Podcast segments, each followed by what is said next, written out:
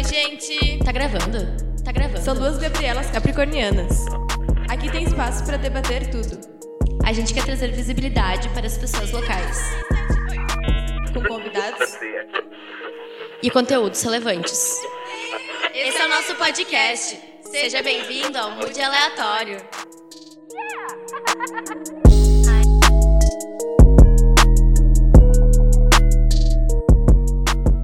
Oi, gente, tudo bem? Mais um episódio no ar. Hoje a gente tá com três convidados muito incríveis. Oiê, tudo? Uh, a gente vai falar sobre uma pauta que a gente deu um spoiler falando sobre sex education no último finalzinho lá do de modo sustentabilidade, nas dicas uma das meninas trouxeram. E Gabi, explica mais pra gente um pouco sobre o que a gente vai falar. Sim, então, no episódio de hoje a gente vai conversar sobre uma pauta bem importante, que tem tabu ainda e que gera muita discussão. É, a gente vai entender mais sobre as origens, as problemáticas e como esse tema se converge em vários aspectos. Então eu queria que vocês se apresentassem, meus convidados, nossos convidados, é, começando pelo Thiago e assim por diante. Começando comigo, pô, fico muito feliz de estar aqui. Obrigado pelo convite, de verdade. Uh, meu nome é Thiago Oliveira, eu sou comediante stand-up e eu tenho. Posso falar? Eu vou resumir, né? Eu tenho um podcast que fala sobre tabus masculinos e coisas do universo masculino, mas que também, obviamente, se esbarra em, do universo feminino. E tô feliz de estar aqui, obrigado pelo convite. Oi, gente. Eu sou a Laís Comper, eu sou arquiteta e urbanista por formação, trabalho com design gráfico já faz alguns anos e eu sou criadora e administradora do perfil Milambi no Instagram. Que é maravilhoso. Que é, que é, tá bem grande atualmente, conta com mais de 280 mil seguidores. Uma rede bem bacana, assim, de troca. E é isso. Tudo e tu, bom, Cecília? gente? Fala. Então, eu sou produtora de conteúdo, fotógrafa e sexóloga em formação desde o ano passado, que eu comecei vários cursos na área. E eu trabalho principalmente com fotos de ensaios intimistas femininos, de casais e a produção de conteúdo em geral para as mídias sociais. Bom, então vamos começar esse podcast, né? Na visão psicanalítica, Freud, em 1935, afirma de que a função sexual se inicia no começo da vida e revela sua presença por importantes indícios mesmo na infância. Essa afirmação gerou polêmicas homéricas e abalou as bases da sociedade da época, que aliava sexualidade diretamente com reprodução. Uh, eu acho muito interessante essa definição do Freud falando em sexualidade como energia, porque vem toda a questão da teoria que ele trabalha da afetividade, que é uma teoria que ela foi baseada nas teorias da termodinâmica, nas leis, de que toda energia, ela nada se cria, nada tudo se transforma, né? Então, se tu pensar que a sexualidade também é uma energia e que ela não é criada do nada, ela se transforma ao longo da vida, tu começa a entender que a sexualidade é algo inerente a nós desde bebês, desde a infância. E que ela não tem só um fim de reprodução, mas é uma força vital, é uma pulsão de vida. Tanto é que libido, em latim, né, que o Freud explica, significa desejo, vontade. Então, os bebês também têm libido, eles têm anseio pela vida, anseio por uma potência de. Porque a libido é a energia da vida. É né? energia. É o que nos dá vontade de viver. Se for pensar bem friamente, é isso. É Tem a basicamente definição de libido? É isso. É isso. libido é vontade, desejo, e libido é diferente de desejo sexual. E, inclusive, desejo é diferente de vontade, porque desejo Sim. parte da premissa dos desejos humanos, né? Da carne. E a vontade é quando você une mente e ação. E aí você ah, tem uma atitude de decisão, né? Você decide fazer Sim. aquilo. É, você tá falando disso de vontade, desejo, que é de dentro e tal. Eu falei isso, não sei se foi no seu ou no meu, em algum, em algum episódio do podcasts. Podcast, de que eu tenho uma afilhada e ela tem. Foi no meu. Foi no seu. Ela tem, sei lá, acho que seis anos hoje, mais ou menos. É uma criança, tá? E aí ela. é, a, mãe, a mãe e o pai dela são bem. Acho que conservadores, assim, sabe? Caxias. É, é, a mãe dela é minha prima e o pai é meu amigão, assim. E aí ela começou a pegar a Fran, que é minha filhada, meio que quando ela ficava sozinha, ela ficava meio que se tocando e tal, assim. E é óbvio, ela tava se descobrindo, né? E aí a forma como que ela chegava na, na, na filha, na criança, era tipo, o que, que você tá fazendo? Repreensão. Repreendendo. E eu falei isso lá no teu podcast, eu não sei é, o que, que isso vai causar nessa criança quando ela crescer, Um entende? trauma, É, Trauma, Porque sim. se tu analisar toda a teoria do Freud, os cinco primeiros anos da vida são os mais importantes na tua formação da psique. Então toda a tua base da identidade, todos os teus. ahn, tudo que vai te gui- guiar assim nessa vida, no início, Uhum. é muito importante. Então tu reprime a criança desde o início, ela vai aprender que aquilo ali ela não deve fazer. É errado. É errado. E aí também tem a- a- uma outra teoria que agora eu não lembro o nome, que tem a ver com a espontaneidade, Uhum. que fala disso, que nós, na verdade, não somos ah, espontâneos. A gente aprende coisas quando é, É verdade, eu já ouvi criança. falar disso também. E que aí a gente só toma decisões no resto da vida com base no que a gente aprendeu na infância. Se É. vai dar certo ou não. E existe hoje vários tratamentos pra isso, né? Porque tem gente que leva isso pro resto da vida e não, não sabe como desbloquear essas memórias e essas coisas que viveu no passado. Então, realmente, a gente tem O que pensar a é forma muito como a maior. gente ensina as crianças infância. hoje, né? A infância acho que é o principal período, assim, que a gente. Tanto que a gente aprende, quanto que a gente acaba trazendo coisas da vida pra vida adulta. sabe? Sim. Eu lembro uma coisa que é muito marcado na minha infância. Eu lembro, assim, muito que os meus pais me amavam tirar foto minha pelada. Ah, eu também tinha O, isso. o meu pai, principalmente. Eu tenho muita foto minha peladinha. E Aham. eles sempre falaram isso com muita naturalidade, assim, A minha avó sabe? amava. Sempre. E eu tomava banho com meu pai. E ele deixava lavar ele inteiro, assim. E nossa, meu pai muito cuidadoso, óbvio, mas era, era uma situação de tipo. Ver os corpos, sabe? sim, e ele dava Naturalizar naturalizar. E ele, ele dá- dava banho em mim e eu dava banho nele, aquela Sim. brincadeira de balde e tal. E olha, o meu pai é bem conservador. E eu acho ele até que ele é machista de fato, assim. Ahn, pelas atitudes que eu percebo, e enfim, Claro. esse é meu julgamento. Mas eu, vou, mas eu vou te falar que eu acho que, apesar dessas questões, ele na minha infância, na infância do meu irmão também, ele mesmo não sabendo, porque eu acho que ele não se dá conta disso, Uhum. mas ele fez com que isso fosse mais tranquilo, Uhum. sabe? Sim. De não ah, sexualizar em nenhum momento nada e, e fazer uma brincadeira, sabe, de De uma descoberta. forma lúdica, tra- É, trabalhar então, isso assim, com a criança. Eu digo do pai porque o pai geralmente é muito Sim, conservador eles- e não, né, e é, é complicado essa relação. Eu, por exemplo, na minha casa é a mesma coisa. Todo mundo super sai andando pela casa pelado, sai do banho, não fecha a porta, essas coisas assim. E pra mim sempre foi muito natural. E eu, quando era pequena, ia na casa de amigos que as pessoas tinham medo da família, medo de saber como os irmãos eram, como os pais eram. E na verdade, eu acho que é um negócio que deveria ser natural. Todo mundo é um ser humano, todo mundo é, um tabu igual. em torno do corpo, né? Exato. Corpo, tipo, todo mundo tem, todo mundo tem o que. To... Tipo, todo mundo é meio parecido, né? Nada é muito diferente, tipo. E eu fico meio triste, assim, eu fico muito feliz com, esse teu relato, assim.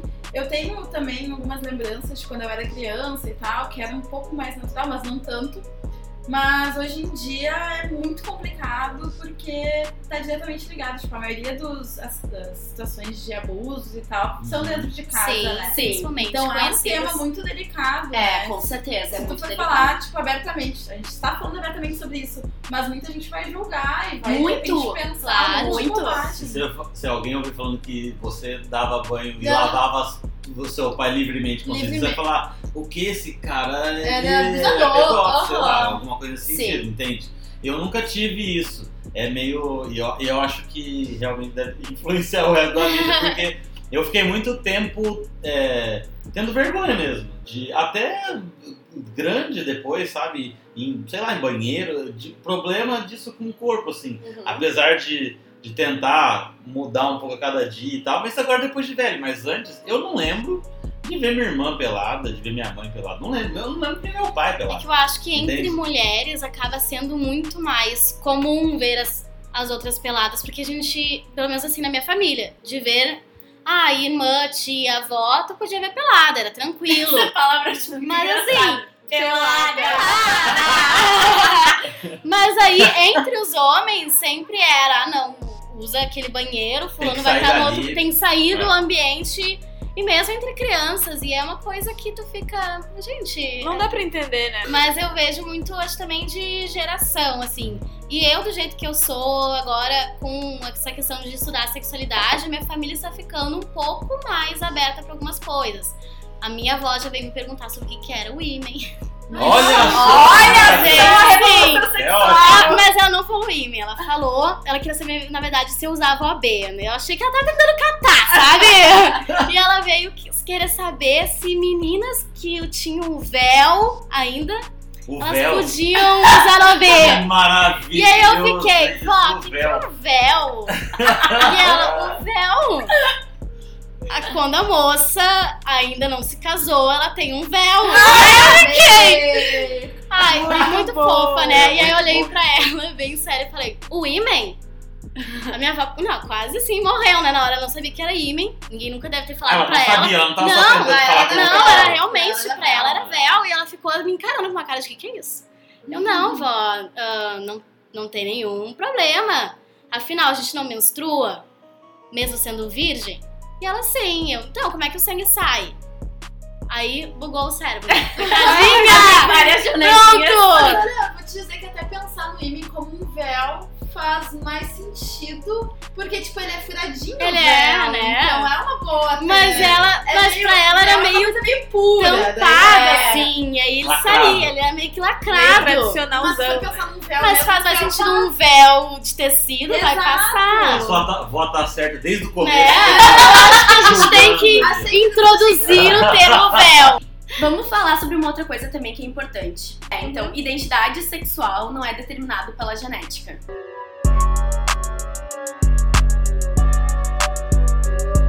Então, acho que a primeira confusão que acontece é entender a diferença entre o sexo biológico e identidade de gênero, né? A questão da sexualidade. Porque as pessoas, às vezes, elas acham que é tudo a mesma coisa, confundem todos os termos. E existem vários termos, né? Muitos. Então. A sigla tá cada vez maior e as pessoas acabam se confundindo mais ainda. Isso é ótimo, né? Mas é ótimo porque a gente precisa que as pessoas Traz a entendam Traz- e traz se embate. sintam acolhidas, saibam que tem outras, exato. Mas então, basicamente, vamos primeiro dividir que sexo biológico ele é definido, né, pelo fenótipo e o genótipo, e a gente tem aí nisso masculino, feminino e intersexo. A gente não chama mais de hermafrodita as pessoas. Não? Não, é intersexo. Hermafrodita é um Não termo que é sabia. usado para plantas. Tá. E aí as plantas, elas podem se reproduzir, né? Tendo os dois gametas, mas como a gente não consegue, se chama corretamente de Cecília vai ser uma ótima sexóloga. Eu não tenho nem palavras, eu tô olhando pra a cara de um cachorrinho, Eu assim. Ai, eu Curiosidades. hermafrodita, porque É uma planta, né? implantes. Me lembra uma samambaia. Sim. E não fazia, não fazia muito sentido na minha cabeça. Eu ficava pensando, E eu, sou, e eu como biólogo, nem lembrava disso. Mas eu tô brincando. Eu lembrava assim, eu sou biólogo. Sim. Eu sou biólogo! É verdade, eu tô E é de plantas, né? Sim, sim, Então. isso é com plantas. Mas é disso que você tá falando, eu não quero te interromper, mas é só pra eu- que eu lembrei. O Sim. que eu tinha visto era isso, sobre sexo biológico, identidade de gênero, mas tinha um outro termo que aí eu falava. Expressão de gênero? Será que é a expressão que eu confundia com identidade? Pode Deve ser. ser isso, então. Então tá. Porque aí tu tem. a-. No Segue caso da identidade. Identidade é como você se sente. Tá. E expressão de gênero é como você demonstra, como expressa o seu gênero. Ah, sim. Então, dentro da identidade, a gente vai ter cis e trans.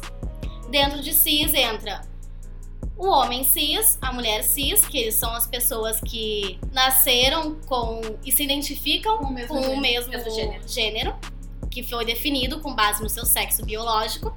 E aí tu tem trans, que entra transgêneros, ah, transexuais, travestis, já não vou lembrar todos, Tem não binários. também, né? Pansexual? É, não, mas mas aí isso é- daí não é. Ai, gente, eu tô... É outra coisa. Hoje É eu tô aprendendo coisa. também, tá? De boa. Eu tô aprendendo também com vocês. Por isso que eu trouxe... A gente Não, aí isso vocês. daí já é orientação. Ah, tá. Que aí é com base na atração afetivo-sexual. E aí pode dividir também a atração romântica. Tá. Daí que tem aí pan, fica- tem demi, tem um monte Tem de muitas classificações, eu acho que são quase 20, não Tá. sei, é uma coisa São enorme. E tu pode ainda ter a questão romântica separada. Tu pode ser, por exemplo, bissexual, se envolvendo, né, homens e mulheres. Sim. mas ter atração, preferência romântica por um gênero que pode ser bissexual homoafetivo ou bissexual heteroafetivo, heteroromântico, desculpa. Então é fica mais Mas complexo e sabe, mais Mais complicado. complexo. Isso que você falou, tá. Então, O lance é vamos se amar, identidade- galera. O lance é se É amar. identidade, expressão. de- Identidade de gênero é uma coisa, expressão é outra, e você falou uma outra coisa. Orientação sexual Orientação e sexual. sexo biológico. É muito difícil. E aí, Ai, tem até uma imagem que eu adoro, que a gente vê nas aulas, que é um bonequinho. E aí tu coloca assim, ah, no sexo biológico, tu coloca um íconezinho nas genitais. Uhum. Aí depois, quando é questão de identidade, tu vai pro cérebro. Quando tu vai em expressão, tu vai pro corpo do bone- bonequinho, que acho que fica mais fácil das pessoas visualizarem como é que funciona na pessoa. Tá.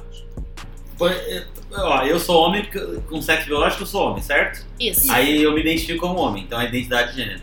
Cis. Eu me, Cis, cis, cis. E eu me expresso como homem, porque eu ponho Sim. roupas de homem. Sim. E que que Pode, eu. Ah, na- dentro da expressão, agora eu lembrei de uma coisa, pode ser expressão masculina, feminina, andrógeno e tem algumas outras variações. eu poderia. Tá, isso não tem nada a ver se eu fosse drag.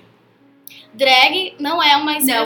Não é. É. É, na verdade, uma manifestação artística, Artística. que não É. tem a ver com expressão de gênero Uhum. e também não tem a ver com orientação sexual. Isso eu me lembro que eu vi. E tem até, às vezes sai notícia, assim, de homens héteros que são drag queens. E aí, Então eu, ia go- eu gostava. Eu acabei de descobrir que eu podia ser uma ótima drag. ó, Tu já te. Sim, é que você viu meu vídeo. Já Já, viu? já, já né? fez? É muito. Sim, eu vou Então. mostrar pra você depois. Ah, entendi. Não, eu tô falando sério. então tu Eu- pode, ó, já sabe que não tem. Que a classificação é uma expressão artística. Não, não, eu nunca achei que, ah, se o cara se veste de mulher, ele é, não é homem. Nunca pensei isso, mas é, eu não sabia também que Sim, como é que era. Enquadrava em tipo de. Exatamente. Como é que é o nome daquele ator? Ele fez Bacurau agora, maravilhoso, que fez o... Esse ator, ele, ele, é, ele é drag queen também. Daí, ele que explicou ah, uma vez sobre isso, que era uma expressão artística e tudo mais. Ah, e aí eu, eu tinha entendido também, porque eu ficava Não um sei pouco... é. Meu Deus, o que fez Mas o, é- o ah, Bacurau agora? Meu Deus. Ah, esqueci. Eu, tô, eu, sei, Eu acho legal a gente trazer alguém bem conhecido, que as pessoas acham que tem bastante dúvida. Não sei se alguém aqui sabe realmente explicar, mas, por exemplo, a Pablo Vittar.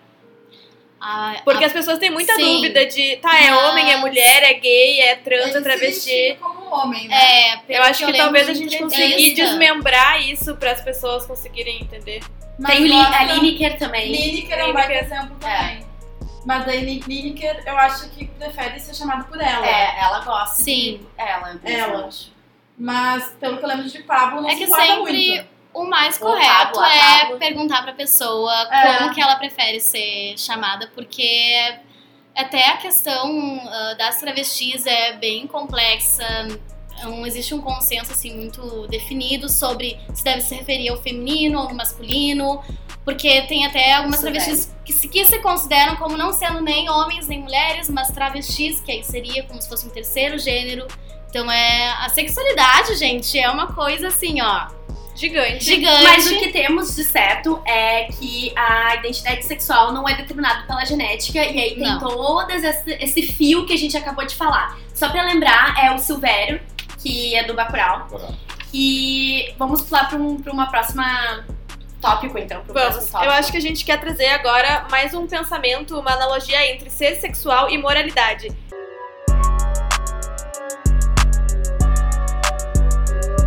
Então, o que que justifica ou como as pessoas julgam as pessoas, que é com quem transa, com quantos transa, libido, isso é ser pervertido, isso é ser santo? Qual é a visão de você sobre Olha, isso? se é ser permitido, eu tô... Somos todos. Mas ser pervertido é ruim? Pra mim é ótimo. Não, É né? porque- Depende porque- muito do ponto Pra de é vista. Pra muitas pessoas, sim. Pra gente, acho que não, né? Eu acho que é a questão da moralidade como sociedade, É, sabe? mas a, a tua Pensando moralidade onde a gente vive. onde a gente vive. Vocês já viram as recomendações? Não é recomendação, pela classificação acho, da Organização Mundial da Saúde, se tu tem mais de três parceiros sexuais Ah, é no considerado ano, promíscuo, tu é né? promíscuo. Ah, então a galera tá- só... Meu Deus! Não, Não, e a galera é mais gente do que parece ser, porque a galera também não fala que, que, que faz e que sai. É uma... Ah, três pessoas no ano. Três pessoas no ano? No Não, ano! não, não. No ano! Meu, como assim no ano? Não, eu acho que não. Enfim. Se a pessoa for dependendo do, do estágio que ela tá, pode ser umas três por semana, assim. Mas assim, uma questão que é, é clara é que isso cai mu- requer muito mais pra mulher do que pro homem, Com né? certeza. O lance da moralidade, da mulher ter, ah, ter vontade sexual e ser uma mulher sexual, isso é, nossa. Até porque o homem pode falar muito mais abertamente de Sim. que ele pegou não sei quantas, e pra mulher isso é completamente Eu errado, vejo né? isso muito no Milambi, porque, tipo assim, eu sou uma mulher que fala de sexo lá no perfil. E eu abri agora, eu era anônima no início e agora eu me abri. Todo mundo sabe quem eu sou, que eu sou a dona do perfil e tudo mais. E eu estou muito indignada, inclusive, com uma coisa. Eu tenho recebido muita mensagem de homem meio que propondo, tipo, ai, como é que eu faço pra sair contigo? Ah, isso. Ah, tá achando que você. Achando que eu sou prostituta. Não, mas isso é como. Meu Aí eu botei que eu era sexóloga no meu perfil informação. Aí já vem, né? Ah, é puta, né? O que que faz? não tô acreditando. sexóloga não é uma área de conhecimento. Porque a mulher fala de sexo, né? Porque essa questão da moralidade que a gente tá falando. Tipo assim, os caras já associam diretamente, bom, então ela é fácil, ou ela faz programa. A Luana Lumetz também, que é da LLT Sexual. Ah, ela sim, volta, ela sofre assim, ó. Pra caralho, pode falar palavrão? Claro, mas é o que eu mais falo neste programa. Caralho, ela direto posta e ela expõe ainda Ah, assim, eu vi. Ah, eu o último coloco. que ela fez, não sei se foi o último, mas que o cara, ela tava com umas amigas lá no. Não sei, ela fez um stories normal, tipo, brincando com um gato, sei lá. E a, e a resposta do cara no stories era: como é que eu faço pra te chupar? É Era um Não, bagulho tem- bizarro, e aí ela tem deu um print e postou. Era um. Meu, não, não tem Que não- não liberdade tem- que eu te dei, liber- amore. Exatamente. Exato. Era alguma coisa nesse sentido, é bizarro, entende? É que eu não consigo. Eu, eu, eu entendo. eu- não é que eu entendo isso. Tipo, eu, eu sei que existe, mas eu não consigo entender, entende? Ah, qual a moral, né? É, não. Qual, Na verdade, eu nunca entendo, assim, como é que funciona a lógica deles. Do assim, ó. pensamento. O né? pensamento, já Pensamento. fiz várias vezes assim, ó. Eu tô vendo essa guria, aí eu vou querer ficar com ela. Aí eu vou mandar a foto do meu pau. E aí, com certeza, ela vai. Ela, o que, que ela vai vai fazer? apaixonar por Mas aí eu abusado, Mas aí eu já pensei. vergonha. Não deve ser, né? Não deve ser esse o pensamento. Ele, na verdade, não quer Pau ficar com ela. Ele só tá querendo jogar o pau dele pra mostrar o poder dele. Mas, Não faz sentido. pau. Não, Eu já não, recebi, não, deixa eu falar que eu já recebi algumas fotos de pau lá no Milambi. E assim, ó, eu não vi se o pau era bonito, se o pau. Eu só fiquei puta. Lógico. Porque Eu não fiquei irritada, sabe o que, que eu Eu fiz? não olho se o pau é bonito ou não. Eu não é respondi. ah, pediu? isso daí é uma foto de uma criança? Ah, Quando eu essa fiz é isso, boa. Aham. Nossa. O quê? Peraí que eu não entendi. Ele mandou uma foto de um pau e aí eu perguntei: o que, que é isso? É uma foto de uma criança? Ah! Gente, é só fazer isso, que é, ah, sabe, barata se debatendo. Tirar do eixo. Quando tu pessoa. joga veneno, é igual. Eu fico assim, ó. Aí ele respondeu, não, é meu pau. E eu, tu tem certeza? e aí comecei, não, olha cara, isso é muito errado, é pornografia infantil. Isso é Vou crime. Que Eu vou te denunciar. E aí, pronto, né? Ele, ele ficou acho que uns 5 minutos debatendo que não, Ele é meu pau, não sei o. Tipo, Não, ele só ah, ficou- retardado, Ele não não, ele tinha reação. A reação dele era só falar que aquele era o pau dele, que não era pau de Ele criança. tava preocupadíssimo. E aí Mas eu fiquei vi lá, né? perfis essa dica aí É de ótimo. falar que é Eu criança. já fiz, vale a pena. Nossa, que absurdo mandando foto de criança. Os caras ficam. Não, eles ficam desesperados. Mas esse lance da moralidade que a gente tá aqui trazendo o debate e a gente tá rindo, a gente tá se divertindo porque nós somos mulheres fortes e, e, Claro, e, e colocamos, no, e colocamos no combate Sim. e a gente vai lá e fala, você tá maluco? Você, tipo, faz até piada, como a Cecília falou, Eu né? pra expor louca. ao ridículo Eu mesmo. Mas assim, eu acho isso extremamente absurdo ter que passar por isso, sabe? A É. gente tá aqui brincando e debatendo, mas assim, ó, pensa no dia a dia, tá? Por exemplo, a Laís na página dela, ou a Cecília trabalhando, meu, isso é sério, tá falando de uma, sabe, de assunto sério, tra- trazendo brincadeira, óbvio, porque tem que falar de assunto, assunto denso. É importante ter esse humor leve, né? também, ser leve. Mas assim, é teu trabalho, tá falando de, de coisas importantes. E o cara vai lá e se acha no direito de fazer isso e a gente passa isso o tempo O tempo inteiro.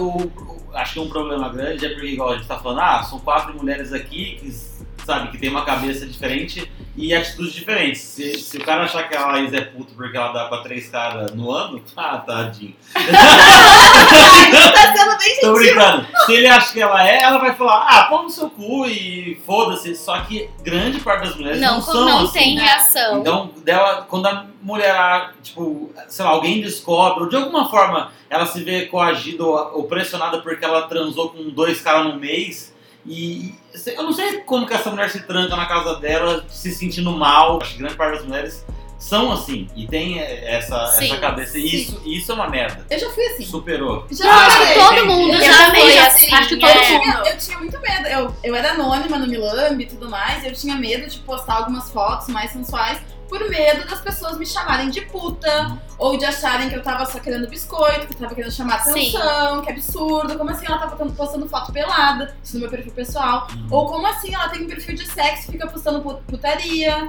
Tipo assim, eu tinha É que eu acho que a gente vai criando assim uma carcaça e a gente vai aprendendo a se defender.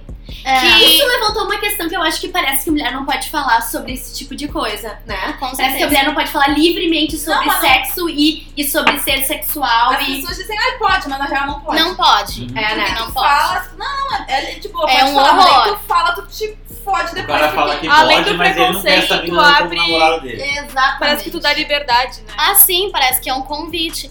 Mas toda essa questão da moralidade é muito recente, porque se tu for ver, ah, só veio a repressão sexual com a força que, ela, que a gente tem ainda até hoje na era vitoriana. Com a igreja, né? Com a medicina, principalmente. Com Medicina. a medicina. A igreja também, né? O Santo Agostinho, que eu descobri que foi o maior filho da puta da história. Odiei esse cara toda vez que eu lia sobre ele em algum livro falando. Ele só falou merda sobre as mulheres. Não, assim. Porque Porque era um bêbado. Ah, com certeza, devia ser, né? Bêbado! Devia ser cachaceiro, drogado! Mas teve, né? Foi evoluindo aos poucos. Não foi do dia pra noite que as mulheres saíram, né? Lindas, maravilhosas, o matriarcado caiu e chegou um bando de homem. Porque não, né? Sim, a gente é muito sim. inteligente. É, né? eu acho que isso traz a gente de volta lá pro que a gente começou a falar bem pouquinho no início, que é a energia sexual. E é uma força vital a energia sexual. A gente é conhecido muito pelas pessoas como uma energia de criação, mas não é uma criação de reprodução, é uma criação de criatividade, né? Sim. Então, ela é muito importante para esses âmbitos da vida. Ah, como vocês acham, então, que a gente pode usar essa energia sexual além do próprio sexo, além da masturbação, pra vida? Ou como a energia sexual, ela, enfim, dá gatilho para muitas coisas criativas? Eu acho que, na verdade, que nem eu falei, eu acho que a, a libido, a energia sexual é a energia que nos move Nos move. tudo. Eu também. Eu, Eu Também cada acredito mais fé nisso. Eu não vejo libido como uma coisa ah, ligada só a sexo. A sexo. Não, até porque É assexuais têm libido. É, é a nossa Então. força de vontade de levantar da cama, de viver, de fazer as coisas. Eu vejo a energia sexual como, como isso, assim, não só necessariamente ligada ao ato sexual, né? Mas Sim. então a galera entende errado o que é libido. Porque a Entende galera associa errado, a sexo e eu até- Tava lendo sobre que nas bulas os medicamentos não deveria constar que baixa a A libido. Porque, na verdade, o que, que ele faz? Por exemplo, um antidepressivo ele vai baixar outras coisas que vão influenciar na tua libido. Uhum. Mas ele não vai baixar diretamente a libido. Ele vai te deixar mais apático, vai te deixar com menos motivação. O anticoncepcional é a mesma coisa. E aí, com isso, tu estando menos motivado, tendo menos vontade de fazer Acaba as coisas, resultando. a tua libido vai ser prejudicada, porque ela é a tua energia de vida. Eu queria perguntar uma coisa pra vocês. Porque, ai, eu, eu, eu, eu falei pra mim mesma, não vou me expor, não vou me expor. Já tá se expondo, amiga. Tá todo mundo se expondo aqui. Eu pensei, não vou me expor. Então, é, Eu não, dois assim, segundos. ó, é foda, mas vamos lá. Eu queria saber sobre o lance de vocês, dessa desconstrução, assim, como é que vocês foram descobrindo os corpos de vocês, tanto pras meninas quanto pro Thiago, tá? E como é que foi esse lance de conhecer o seu corpo, aí, masturbação, sexo e etc. Porque, como a gente tá falando de energia sexual, eu total boto muita fé que ela é energia, que nem a Laís falou, de vida mesmo, é o que faz levantar e tudo mais. E eu vejo como a gente pode criar a partir dela mesmo. Eu digo coisas Totalmente. artísticas e, e, vamos supor, mesmo, sei lá, trabalho com tecnologia. A, a inventividade vem de uma situação de força. E eu acho que essa energia, ela também vai se renovando e ela vai te potencializando a cada Sim. momento da tua vida. Eu acho que eu devia ter uns 12 anos, mais ou menos, e eu comecei meio que, tipo, masturbação, por exemplo.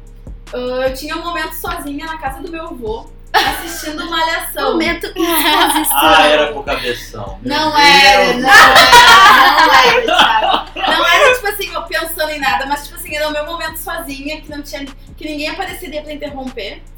E era por cima da roupa mesmo, tipo, eu tava começando a descobrir, assim, sabe? Sem malícia, sem. Não, eu acho que na verdade eu devo, devo ter me tocado antes, assim, mas masturbação mesmo. Ah, eu tá. De ter partir daí. consciência que era. É, que era. Mas eu não tinha muita noção. Sim, mas tu tinha noção do Que que as pessoas não poderiam gerando. ver, por exemplo, Aham. entendeu? Eu Tá. sabia que era uma coisa privada. Tá. Então, tipo, era meu momento sozinha, daí era por cima da roupa, do uniforme do colégio, aquela coisa, esfregava e tal, e era, tipo, muito gostoso. E era o meu momento, todo dia, 5, 5 e meia. Horário marcado! Mas estava na poltrona do vô, vô falecido, desculpa por isso, mas enfim, acontece. Poltrona do vovô. E questão de corpo, assim. É, foi isso, assim. Daí. Mas eu, eu fui bem travada por muitos anos em relação ao sexo. Eu também, pra Bem caramba. travada. Sempre tive muito complexo. Até pouquíssimo tempo eu tinha muito complexo com a minha buceta. Que eu achava que ela era problemática, que ela tinha algum defeito, que ela era feia. Muitas coisas Gente, assim. Eu acho isso muito doido, porque eu não sei, comigo nunca passou pela minha cabeça que poderia achar que tinha algo errado. E várias amigas minhas também vinham com isso e eu ficava, gente, ela é bonita? E elas ficavam, não, a minha é sei lá o que, eu. Mas tu olhava mas pra tu ela, tu olhava. parava e ficava olhando. Então, agora viver assim, ó, memórias, tá? Quando elas começam a falar. E eu acho que eu fui uma criança meio precoce, tá? Porque agora eu lembrei, me expondo, que eu tinha brincadeiras de. com familiares, né? De primos, assim, primas. De brincar, de tipo, ah, Eu dava brincar de marido e mulher. Eu e as minhas Barbies todas eram lésbicas. Ah, as minhas Barbies também fazer tesourinha. Era óbvio, elas viviam Não é o que eu estou fazendo, mas eu Gente, fazendo tesourinha com é. as Barbies aqui, ó. Porque eu odiava o Ken. Eu só tinha um Ken que era feio, horroroso, de camelô assim. E aí eu odiava ele, eu achava ele muito feio. E as Barbies eram muito mais bonitas. Maravilhosas, né? Maravilhosas. Então as- todas as minhas Barbies eram lésbicas. Viviam peladas, meu pai odiava. Porque Gente, só... a melhor coisa que eu ganhei uma vez foi uma, gra... uma Barbie que ela ficava grávida e ela botava um barrigão e tinha um bebezinho, sério. Meu Deus. Gente, eu acho que olha, a Barbie né? mudou a vida de todo mundo, né? Com certeza. Eu acho. Eu, eu, eu tinha. Eu lembrei agora de um negócio. Eu tinha brincadeira com a vizinha. Porque- não, é sério, eu faço isso no, no stand-up. Eu, tinha- eu faz tempo que eu não faço. E a gente tinha um negócio que a gente chamava brincar de pipi. Ju- era É, eu e a minha ah. vizinha Bruna, eu lembro dela. Eu Ô, tinha. vizinha Bruno. A Eu brincava, queria era de marido e mulher. Bruna, porque- não, é, porque é muito doido isso. E aí, eu lembro disso, era brincar de. É, Eu ia na casa dela, ela ia na minha casa, era vizinha de muro, assim mesmo. E a gente brincava, tipo, a gente chegava ou ficava debaixo da cama, em posição de 69, assim, abaixava a calça e ficava esfregando a- a- o rosto. Tipo, eu ficava esfregando nela e ela ficava esfregando em mim. Quantos anos isso tinha? Eu, então, eu acho que eu tinha. Eu acho que eu tinha uns 6 anos, 7 anos. no Então, eu tinha umas brincadeiras assim, mas eu era também nessa faixa etária, mas É. era com roupa. Não, de tirar. Brincar, Aí tipo, uma vez. só se esfregando ali. Mas, tipo, eu não sabia muito bem como é que era. Eu via nos filmes, aí era, tipo, só ficar se roçando, É. tipo, em cima da pessoa. Não, eu, eu acho que E não era era, isso. algo sexual. Não, porque era um lance mais de tentar imitar o comportamento que tu Descoberta, via. né? Eu lembro uma vez que eu tava em pé e ela tava em pé atrás da porta do banheiro e eu agachadinho esfregando a cara dela assim.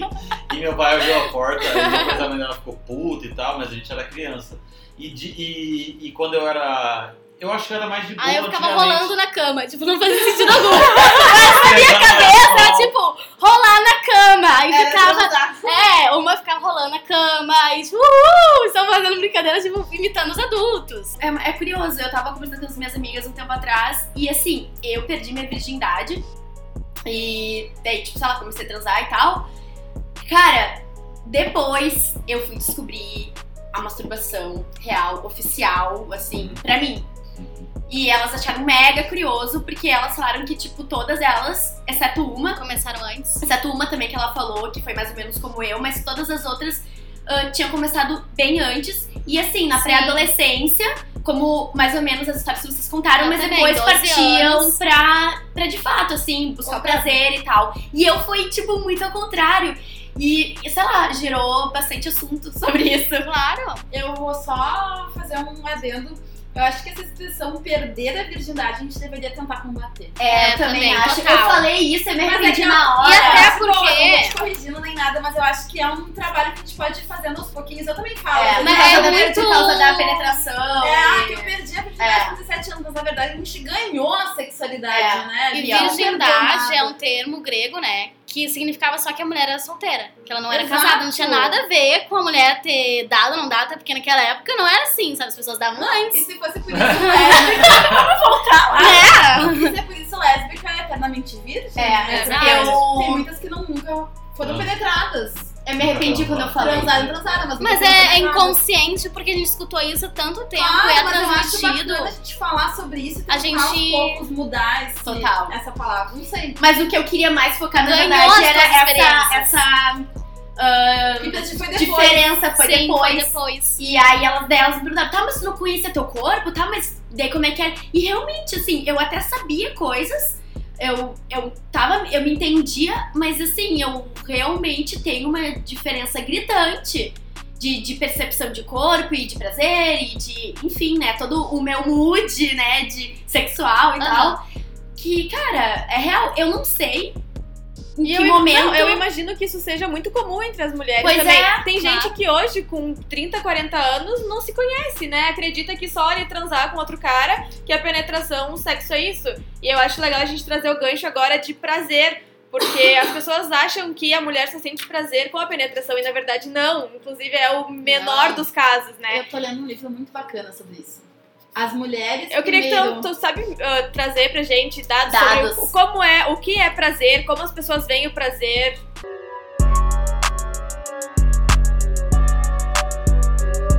O que eu queria comentar desse livro, especialmente, é que ele fala justamente disso que tu falou, que as pessoas veem o sexo e o prazer como uma penetração, né? Tipo, sexo é penetração. Sim. Só vai. O próprio Freud, que a gente tava falando no início, eu vou segurar. O Freud, ele falava que mulheres ah, que não sentiam prazer com penetração eram infantis. E frio, Ah, bom, mas é que né? Freud Não, tem que muitas Freud tem aberturas para o fracasso, Ele né? falava Mas, do enfim. de rigidez também. Ele, tipo assim, ele simplesmente desconsiderou a existência do clitóris, que é o nosso É. maior. Cli, Que Já dizia a nossa Que é um colega. órgão que existe exclusivamente Única. para E isso. o melhor de tudo, isso. ele é o único órgão que foi esquecido e sumia volta e meia dos livros de anatomia. Eu amo essa história, assim. Ai, um ano descobrimos o clitóris. Passava 10 anos, sumiu o clitóris. Aí, um século depois, gente, olha só esse órgão! Eles simplesmente ignoravam, porque eles não entendiam como funcionava, né? Deviam, assim, ó, também ter muita disposição pra procurar entender, então, é bem, gente né? que Até hoje. Tem gente que Até hoje, se vocês forem ver os estudos do clitóris, como funciona a excitação, é só a década de 90 que começou. Quando eles começaram a fazer os. Esqueci o nome, ressonância, eu acho. Ressonância magnética com mulheres, pra ver como é que desenvolvia a excitação, como é que ele inchava e tudo mais. Antes eles não entendiam o que, que era. Mas você tem algum dado? Não sei, mas de quando descobriram. Porque pra muita gente, isso até eu te falei, que a galera achava que o clitóris era só. A pontinha pontinha, do a maioria acha que é só a pontinha. Sim, sim. Mas tu sabe que eu tava lendo nesse livro, As Mulheres Primeiro, ah, que O nome do livro é? As Mulheres Primeiro. Dica. Ah, As Mulheres Primeiro. E esse livro justamente fala que, tipo assim, ó, chupem. É, é é tipo assim, é um. É tipo um manual do sexo oral. E é o o que cara. tem uma mão na capa? Não, tem uma mão. Uma mão. Não é um. Ah, sim, uma mão! Fruta, gente! Não, uma mão. É a fruta! É genial, eu tô Ah, lendo. tá, Você tem que tá. ler, E. Tá, ler. sobre isso do, do clitóris, de chupar e tudo mais, eu recentemente ouvi uma terapeuta tântrica falando pra parar da gente esfregar ele pra baixo. Porque tu tem que pensar no clitóris que ele fica ereto, né? O pau também fica ereto. Ninguém fica esfregando o pau pra baixo, tem que esfregar pra cima, pro sangue circular e pra tu não ficar Ah, forçando. eu pego pros lados. É, não, mas é, falando, ah, vai pros ladinhos, mas parem de ficar apertando ele. Ah, eu nunca vi ele com um botão. É que a maioria das pessoas acha que é um né? botão. Eu aqui tá ótimo, né? Porque eu tô ficando Ninguém tá vendo. mostrando, gesticulando, pontuando como tem que esfregar. Gesticulando no podcast. Aham, Mas dá super certo. Eu gente. queria falar sobre ah, dados que eu vi na, na revista Cláudia, setembro de 2019, falando. Elas entrevistaram 1.328 mulheres e dessas mulheres, então, 61% das mulheres se, sentam, se sentem, desculpa, descontentes com sua vida sexual. Elas gostariam de transar mais, mas elas têm vergonha de falar para os seus parceiros. E também dessa porcentagem, 46% tem dificuldade ao chegar ao orgasmo e muito provavelmente essa porcentagem é justamente por falta do diálogo da conversa, que o cara só quer meter, meter, meter, muito provável deve ser por isso. E também falando que. Não, é isso mesmo. Até porque é tem homem que acha que tá competindo, né, com clitóris. E se tu colocar a mão no clitóris, como assim? Meu pau não basta? Não basta, querido, tá? Desculpa, mas não. É. Ele ajuda, Não mas é é um trabalho em conjunto. E assim, eu acho muito triste esses dados, porque a gente vê o quanto as mulheres estão insatisfeitas e isso causa muitas outras coisas, tristeza, depressão, et- Sim. etc. Mas eu também acho que elas estão com mais coragem de falar: eu não estou feliz e eu quero fazer algo sobre isso, entendeu? Sim. Por onde começar? Mas eu acho engraçado que muitos caras reclamam também que não tem sexo suficiente. Então o que eu percebo é uma grande falta de comunicação, Comunicação. Total. Da mulher não expressar que tá querendo mais e o cara também não chegar e falar de uma forma que os dois consigam se entender e, tipo, quando vê. Ou quando vê, tipo assim, tem pessoas que gostam mais de sexo, tem pessoas que não gostam tanto de sexo, não tem tanta necessidade. E tá ok, né? E tá ok, tá só que ok, assim, Mas a maioria, eles não. É, eles ficam insistindo. Tem até a. a- Ah, esqueci agora o nome. Dita Von Hunt. Ela tem um, um vídeo no YouTube que fala sobre a linguagem do amor. E que a maioria do problema dos casais é que um fala numa linguagem, o outro fala em outra, e eles ficam só se jogando, assim, se bicando o dia inteiro e ninguém se entende, porque ninguém tem interesse em entender a linguagem do outro. Se Sim. buscar conversar e se entender. Ou de pegar e falar claramente. Claramente. palavras, em vez de tentar ficar dando indireta. né? Dando Então, indiretas, isso até eu vi numa palestra que eu vi da psicologia da PUC sobre relacionamentos, problemas de relacionamentos e sexualidade. E aí falava que eles ficavam dando indireta. Era um estudo de caso, um casal que a mulher queria transar, mas ela queria que o cara fosse lá, fizesse a janta pra ela, Flertasse, E o cara era grosso, o cara só chegava lá, tirava a calça e queria que a mulher chegasse do nada, já. sentando.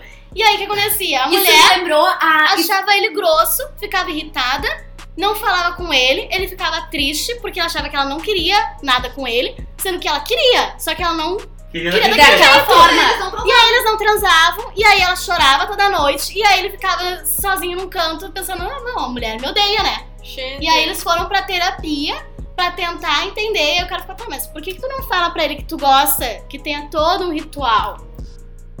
Sim, isso me lembra muito o filme Como os Nossos Pais, que tem uma parte que a Maria fala é, muito sobre isso. Ah, ela tá falando com o parceiro dela, falando assim: olha só, tesão, tesão eu tenho por ti, mas como é que tu quer que eu desenvolva esse tesão? Eu quero. Tesão pra mim é quando tu, tu lava uma louça. Tesão pra mim é quando tu cuida ah, dos nossos filhos. Tesão pra mim, porque eu tô cansada, eu trabalho o dia inteiro. Como é que tu quer que eu alimente esse tesão, tipo, vo- você jogado no, no sofá, sabe, o dia inteiro? Pra mim, tesão vem desde antes. O tesão não é na hora que tirou a roupa. Tesão é, É que a antes. gente acaba É a pessoa, né, o que a pessoa já faz. Morou ela... com alguém ou já foi casado sabe muito, muito bem disso. E eu acho que muitos caras não têm essa noção que o tesão ele se constrói durante o dia, durante a semana, não é uma chavinha que tu vai ligar e. Tá, às vezes até acontece quando a gente tá fértil, Sim. em alguns momentos pode acontecer. Mas no geral é todo, todo uma, um processo. É uma né? preparação, um processo. E as E pessoas a- carinhoso, mandar uma mensagem bacana, não precisa ficar mandando flores e super agradando, não estamos falando disso aqui. Mas são gestos que no teu inconsciente tu vai relaxando e tu vai se tornando disposta a querer transar. Exatamente. Isso é o que a Naomi Wolf fala no livro Vagina, meu uma biografia, né? Ela trabalha muito isso sobre como, para as mulheres estarem dispostas ao sexo, elas têm que estar totalmente relaxadas e se sentirem seguras. Então, se o cara é um escroto o dia inteiro, se ele é tem atitudes idiotas, se ele faz uma coisa que sem noção, como é que a mulher vai ficar disposta? Como é que ela vai se sentir à vontade? Então, o tesão realmente é uma coisa que tem que ser trabalhada todos os dias e o dia inteiro. E de várias formas, não E eu acho que sexual. as pessoas sim. elas acabam muito caindo numa rotina, então eu sempre transo da mesma forma, no mesmo horário, no mesmo dia com a mesma pessoa. Testar coisas diferentes, sabe? Tipo, meu, tem muito pra se explorar e as pessoas não Até por- fazem. é a questão da. Nosso prazer acaba sendo muito genitalizado. E a gente Total. tem que tentar e conhecer outros sentidos pra poder explorar nossas potências. Você já gente, fizeram massagem tântrica? Não. Não, Mas eu gostaria. quero estar na minha meta desse ano. Não. Ninguém. não. Massagem tântrica, eu, depois que eu fiz, que eu percebi isso, assim, o nosso corpo inteiro é erógeno. E é de uma forma, Total. Tipo assim, um toque muito simples, é um toque muito sutil, mas assim, tu sente uma coisa de outro mundo. E a gente vai direto na buceta e no pau. É como se fosse assim. Exatamente. Sexo é isso, mas nossa, sexo pode ser tanta coisa. né? Isso, é tirar o microfone da tua boca. Pode Ela massagem- eu nunca fiz e eu nunca fui atrás também. Mas ela tem. é, se toca em, no- nos órgãos sexuais também, assim? Ou. Pode tocar ou não, mas eu sempre faço completa. Hum, tá. Que daí ela Completa. Com happy É, mas end. é que, não, mas Ah, tava segurando isso. Ok, desculpa. não, ok, mas aí que tá. Eu acho que isso é uma grande, um grande erro, porque as pessoas consideram a massagem tântrica como uma coisa sexual. É. né? E ela não é sexual, sabe? Total. Se for sexual, tem algo errado com esse Exatamente. terapeuta. É. Não sente tesão, não sente vontade de dar pro terapeuta. Uhum. É uma terapia. Ou é, vale muito a pena estudar e entender mais. Mas assim, ó, não vejam como ah, é uma masturbação. Não. Não é só isso, é uma coisa muito, é muito foda, vale muito a pena. E eu entrei mais por essa questão, assim, de, tipo, de explorar o corpo, que é o que a massagem tântrica Sim. busca. Bota fé. É que Então, A energia sexual que a o gente Tantra, é, ele Exatamente. trabalha isso da energia sexual como sendo uma energia criativa e trabalhar na terapia os bloqueios que tu tem com ela. Porque com a energia sexual bloqueada, tu vai ter dificuldade pra agir na vida, porque tua energia vai estar concentrada ali e ela não vai sair. A terapia busca circular ela pelo teu corpo. É incrível. A gente muito falou muito de, de relação ah, hétero, né? E aí eu não sei como é que seria pra, pra relações homo, né? Tanto homem com homem, mulher com mulher. Eu não sei ah, como é que seria essa diferença. Porque, por exemplo, mulher com mulher, eu acho que as mulheres se entendem muito mais nesse sentido de saber como a mulher é, que ela precisa. De entender a Tem. anatomia, como se tocar, É, então ajuda. Exatamente. E homem com homem, eu realmente não sei, assim, como é que eles fazem pra ter, pra ter esse flerte, pra ter, sabe, pra ter esse tesão em volta. Eu acho que deve ser mais tranquilo e mais fácil de se entenderem, mas ao mesmo tempo deve ter várias. Deve ter outros Claro, tipos de outros conflitos, né? Isso, com certeza. Mas eu acho que em questão de prazer, não, não é, não é astrologia, na verdade tem dados que confirmam, né? Que até só falando da questão de prazer, mas ali é entre mulheres heterossexuais. Entre mulheres Sim, é heterossexuais. mulheres. Mas que mulheres homossexuais, digamos, Sim. e tal, tem muito mais prazer. Tipo assim, chegam ao orgasmo, orgasmo e- mais vezes. Muito mais vezes do que as heterossexuais. Exato, eu já vi isso também.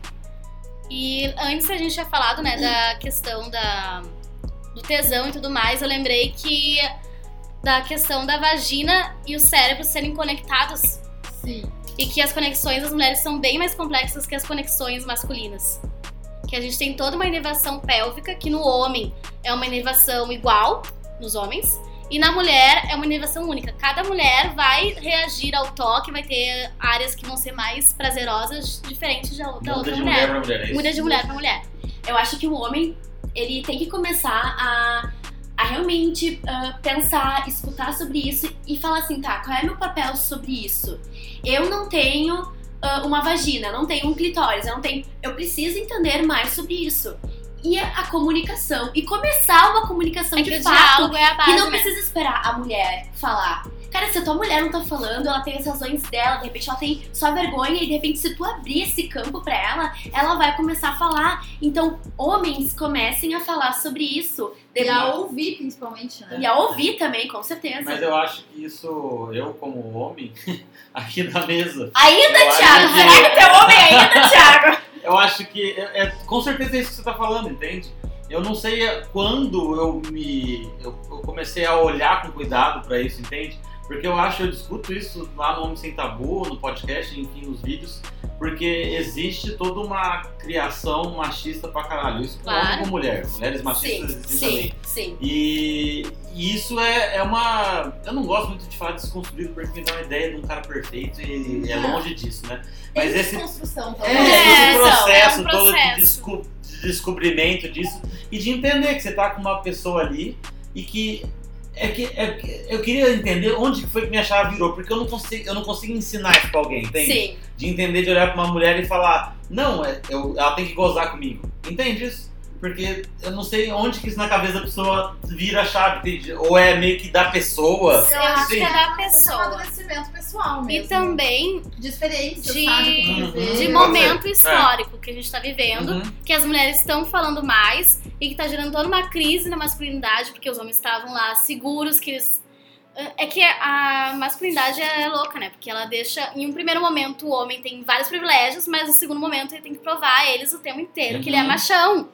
E aí, com as mulheres batendo de frente agora, ascendendo nos cargos públicos, ascendendo. enfim, conquistando os direitos, né? E falando. Acaba, é, falando mais, eu acho que aí começou aos homens também a questionarem isso de tá, mas eu preciso estar o tempo inteiro sendo machão e eu gozando e a mina não gozando? Acho Uhum. que ah, começou é um movimento, é um processo conjunto Sim, que a gente pensar. entra num assunto que a gente vai debater também, isso, que é sobre masculinidade tóxica e tal, porque não tem como a gente não vincular o feminismo e a masculinidade tóxica Uhum. nesses assuntos tabus que Sim. uma coisa converge com a outra, né? Sim.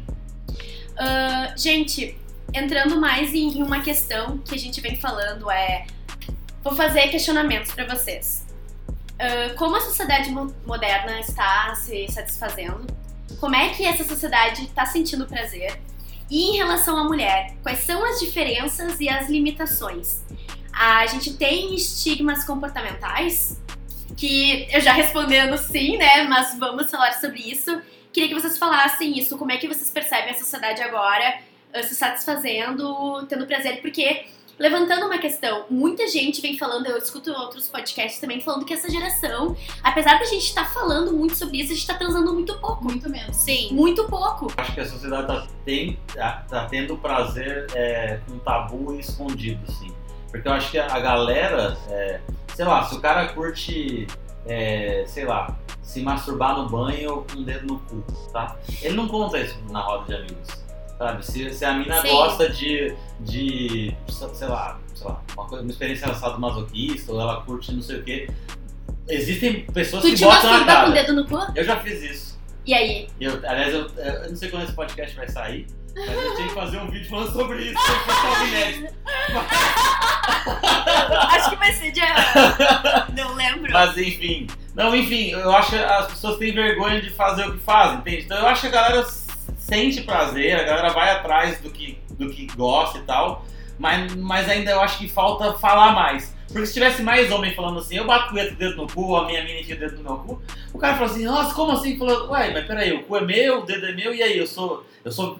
O cara vai virar viado. É, na hora, sim. Ah, E- É que é a cultura do medo e da culpa, né? Sim, então se as pessoas falassem mais, a gente fala bastante, mas eu acho que a gente também vive um pouco numa bolha. uma sabe? bolha, total. Sim. a gente acha que tá tudo bem por É. causa da bolha. Abre um pouco. Então acho que não é tão assim. As pessoas não falam tanto assim.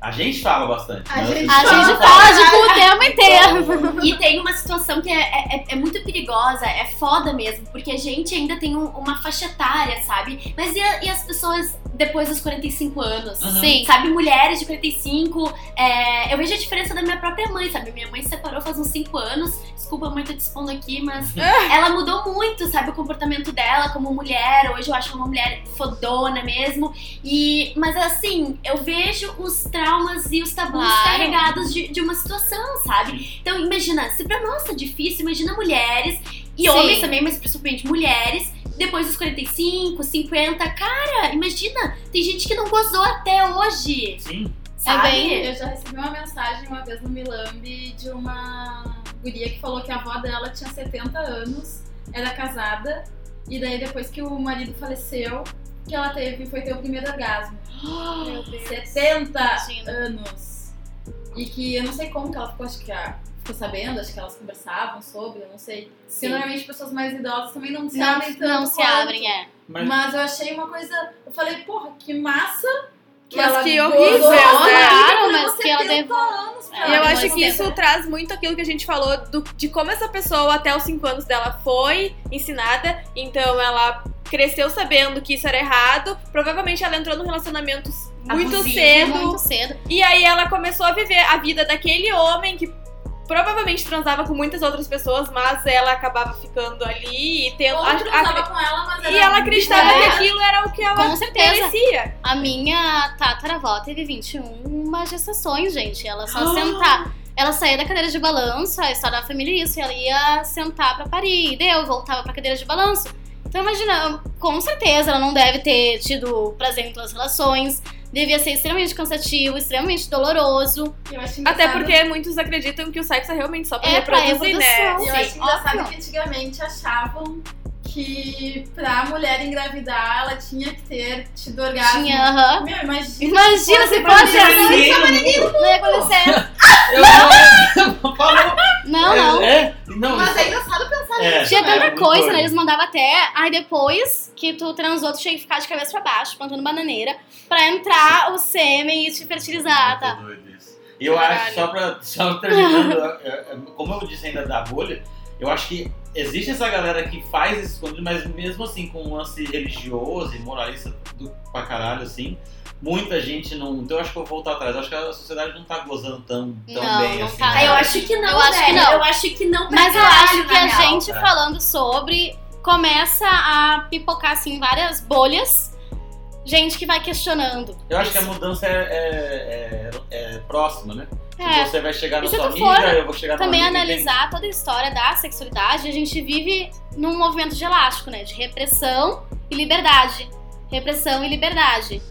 É natural e agora a gente tá vivendo uma era de repressão, daqui a pouco a gente vai voltar a ter uma era de liberdade. Mas uma coisa bem bem curiosa que eu noto, assim, quando eu comecei a falar sobre sexualidade, é que eu achei que ia vir muita mulher me procurar. E foi justamente o contrário. É muito homem que vem mandar mensagem no privado pra querer saber sobre sexualidade feminina, pra tentar entender a parceira. E aí eu vejo muito isso que tu disse, de eles não falam com os outros. Uhum. Mas no íntimo, eles têm vontade, eles têm a necessidade de abrir diálogo, só que eles não conseguem. Eu recebo mais mensagem de homem, acho, pedindo conselho e perguntando Total. Eu acho legal, então, a gente 80% aproveitar isso. Mas E a gente trazer um pouco sobre como é então esse orgasmo feminino, porque eu acho que as pessoas têm um pouco de dúvida, inclusive as próprias mulheres, elas acreditam que o orgasmo feminino é o mesmo do homem, ela vai ter que ir lá gozar um rio de um Sai coisa, líquido. e não é assim, na Ah, verdade. Isso também gera muita dúvida, né? As pessoas acham Sim. que Que se Ai, porque eu só- não gozou, É, ela mas a não mulher também orgasmo. não entende a diferença muitas entre orgasmo e gozar. Elas Mas é que acham, quer acho- dizer, elas acham que tem diferença, né? Eu acho que o problema é a nomenclatura. É. Quando eu falo que o homem teve orgasmo, o homem gozou. Ele ejaculou. Ejaculou, saiu líquido. Então a mulher, quando fala ah, que a mulher gozou, se parte do princípio de que, ah, então tem que sair alguma porra também, né? Literalmente. Só que não. E na verdade não, né? Não. E aí eu vi verdade, muitas vezes em grupo, assim, que eu tenho no Face Sexualidade, mulher falando, ah, eu tô muito triste, eu nunca consegui gozar, eu só tenho orgasmos. E tá tudo bem? E aí mas é vinha. Mas é a Mas mesma é a coisa. mesma coisa. coisa. E aí vinham outras assim, ai, eu também. Aí vinha mais 20 falando eu também. Aí vinha uma falar, tá, mas gente, como assim? O que, que vocês entendem por gozar? O que vocês entendem por orgasmo? E na verdade elas queriam ter ejaculação feminina, Uhum. Que é uma coisa que não é toda mulher. que é uma conseguir. coisa completamente diferente, extremamente Difícil. difícil, porque tem, tem que ter uma condição biológica Uhum. propícia pra isso. E aí elas ficavam se sentindo mal, porque a questão do orgasmo feminino sempre inventam mil formas de orgasmo. Ai, o orgasmo vaginal, o orgasmo clitoriano, o orgasmo do ponto G, o orgasmo. E aí as mulheres querem ter cada um desses orgasmos. Mas, gente, entendam. Todos esses orgasmos são orgasmos clitorianos. Só existe orgasmo clitoriano. Porque assim, quando tá, tu tem orgasmo por penetração, é estilo, É estilo clitóris. Ponto G é Tá a raspando ali em algum é, momento. a parte de trás, de, de dentro ali do clitóris. Anal é tudo. Tudo tem ligação com o clitóris. Entendam isso. Mulheres, vocês estão tendo orgasmos. E até Estão quando tem, pode ter até orgasmo estimulando o seio. Só que a tua inervação pélvica está conectada com No tudo. caso, enrijeceu o clitóris, Exato. e teve um orgasmo. Sim, é tudo ligado ao clitóris, entendo. Então, ah, eu acho que a a gente não, não tá se abrindo mais. E isso acaba, tipo, enrijecendo a gente. E como é que tu vai sentir prazer, tesão, sabe? Se você tiver algo, Tá uma casca uma dura. casca dura, velho. Mas é que aí que tá. Tu falou assim sobre uma questão, uma, uma sucessão de traumas, sobre pessoas que vão entrando em relacionamentos e vão terminando e entram em outro relacionamento. Eu acho que as pessoas precisam aprender que elas não precisam de outra pessoa para serem felizes, que elas têm que aprender a serem sozinhas. Ah, questão de autoconhecimento, de se darem prazer por, por- sozinhas, tipo masturbação e tudo mais. E que a gente não pode ficar criando expectativa em cima dos outros também, tipo assim, ai, que o ah, esse cara não me fez gozar. Meu, tu tem que saber gozar, entendeu? Tem que aprender. Eu acho que isso é botar muita Eu acho que as pessoas buscam outro. no outro uma coisa que elas deveriam estar dando pra elas. É Tanto sendo responsabilizar pra- o prazer quanto o conhecimento. Se tu não sabe o que que tu quer na hora que tu vai transar com outra pessoa, tu não sabe o que que tu gosta porque tu não te conhece, tu não tem que ficar exigindo que o outro também saiba. E tu tem que se sentir completa. Isso é meio clichê, mas tipo, tu tem que estar se sentindo bem contigo mesmo, tem que estar se sentindo completo, tem que ter alguém pra somar a isso e não depender da outra pessoa para. Por isso que eu vejo, acho que a chave é tu saber ficar bem sozinha, autoconhecimento, se dar prazer sozinha, sabe? Ter momentos de. Sei lá, eu acho que é isso, sabe? Eu não vou dizer que pessoas que emendam relações e tal são infelizes, ou enfim. Mas eu acho que pessoas que conseguem viver sozinhas são mais felizes. Conseguem viver mais felizes. Não sei se tá fazendo muito sentido. tá Não, eu, eu concordo É isso, muito né? com o que tu falou. Acho que o que a Gabi falou também das expectativas e, e de estar completa, que é um clichê, mas é real. O que o meu, o meu ponto só é que parece que as situações com vários caras diferentes, ah, de histórias de amigas minhas e histórias minhas também, elas, elas se repetem, sabe? Com outras Sim. pessoas. Sim. Mas Não, sabe que uma, uma amiga minha tava comentando tempos atrás comigo que ela falou na terapia sobre isso e a psicóloga comentou que ela vê muito queixa disso no consultório, que tá tendo uma geração de homens que foi educado de uma forma, que espera relacionamentos de uma forma, só que as mulheres estão em outro momento e não tá dando Fechando. certo, não tá fechando. Porque aí eles não querem nada sério, elas também não, não querem, e aí quando querem, ah, sabe, não tá funcionando. E ela disse que tá sendo bem problemático, porque as pessoas estão realmente todo mundo traumatizado, não querendo se envolver, todo mundo se fechando cada vez mais ainda. E aí, como é que tu vai fazer? Eu acho que isso é uma coisa que a gente pode debater também em outros podcasts, inclusive naquele de práticas espirituais que a gente tem bem futuramente, porque eu imagino isso muito como algo que tu tem que desbloquear na tua vida, sabe? Eu não imagino que seja um negócio, um problema sexual, mas um problema interno. Que tu tem esse trauma, então tu vai acabar sempre ah, puxando pessoas que causam o mesmo Ai, trauma até tu conseguir- até tu conseguir. Tu merece isso.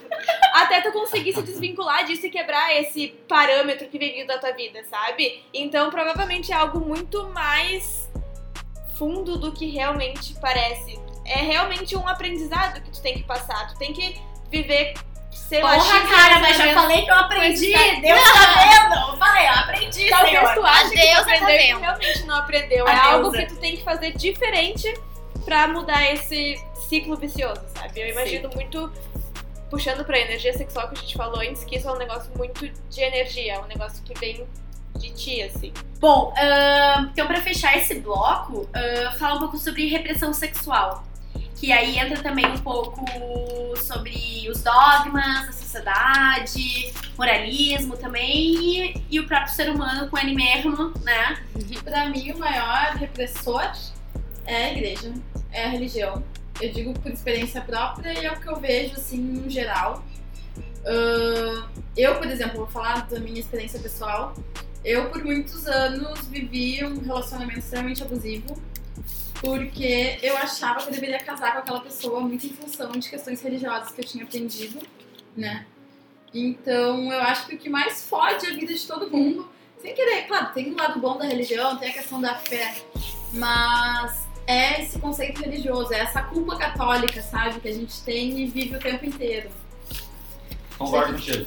Concordo contigo. Eu acho que o lance religioso não vai entrar no método do De qual é, religião? de Qual qual religião, religião, Mas religião em geral. de que realmente religião, religiões ajudam as pessoas em muitas coisas, não é isso. Mas sexualmente falando, acho que existe. um- É, esse ponto em É, si, né? Esse ponto em si, eu, e o pior é que eu acho que em grande parte delas, assim, eu não conheço todas, existem religião, religiões pra caralho no mundo, sim, mas eu concordo contigo de ser algo que, que mais afeta nesse ponto de repressão sexual, assim. Sim, porque tem religiões que falam que tu não pode nem ter o desejo, né? Mas o início, assim, da repressão do desejo, da, da sexualidade feminina começa em 5 mil anos antes de Cristo, com a questão do, da herança. Porque aí precisava, quando a gente parou de ser povos nômades e fomos nos ah, instalar em locais, a gente precisava garantir que a terra fosse passada de geração em geração. E aí os homens começaram a descobrir que eles tinham um papel, que não- as mulheres não eram deusas divinas que Exato. davam bebês a- assim do nada. E aí eles notaram que eles precisavam garantir a paternidade. E aí com isso começou a mulher, essa é minha. Só eu vou ter filho com ela pra garantir que a minha herança vai ser passada. Eu não sabia disso. Sim, inclusive É. eles ficaram sabendo isso na. Porque começaram a. Como chama? Cuidar de animais. E daí eles viam que colocando dois machos não dava nada. Colocando duas fêmeas não dava nada. Mas colocava um macho com uma fêmea, dava filhote. E daí eles entenderam que eles tinham um papel, que antes a mulher ficava grávida e ninguém. Todo mundo transava com todo mundo e ninguém sabia quem Era o pai, livre. ninguém se preocupava com isso. E a mulher tinha Porque- uma- como se fosse tipo um Espírito Santo, digamos assim, como se fosse uma divindade, Por isso a gente tem todas as representações femininas, porque a mulher era, meu Deus, uma deusa. uma né? deusa. Da onde surgiu isso? Do E daí, nada. Quando o homem descobriu que ele tinha um papel, que ele precisava, no caso, precisava rolar o- a interação sexual. Já plantar a sementinha Aham. pra, pra, pra mulher engravidar e, e gerar um- um- uma criança, daí mudou tudo. Daí que as coisas foram água abaixo. Aí foram acho. água abaixo. E Porque até então, Daí a sociedade. É, a mulher virou propriedade, mas até então a mulher ela era livre sexualmente, não existia herança, não tinha guerra, porque eles não viviam num território, então não precisava ter Disputa. exército, Disputa. disputa. E o patriarcado ele surge com o exército, com a questão territorial, com a questão da herança, e aí o casamento, que aí surge a monogamia, porque até então não, a existia. monogamia aí, não existia. Aí né? pronto, não, só, só foi a ladeira abaixo. E aí depois, no século XVI, veio o puritanismo, que foi um movimento extremamente religioso repressor. E no século XIX, a medicina contribuiu totalmente para a repressão. Assim, ó, o que não deu nos outros anos, no século XIX eles conseguiram, assim, ó, fechar com chave de ouro. Que eles conseguiram juntar com a ciência, não era só mais religião.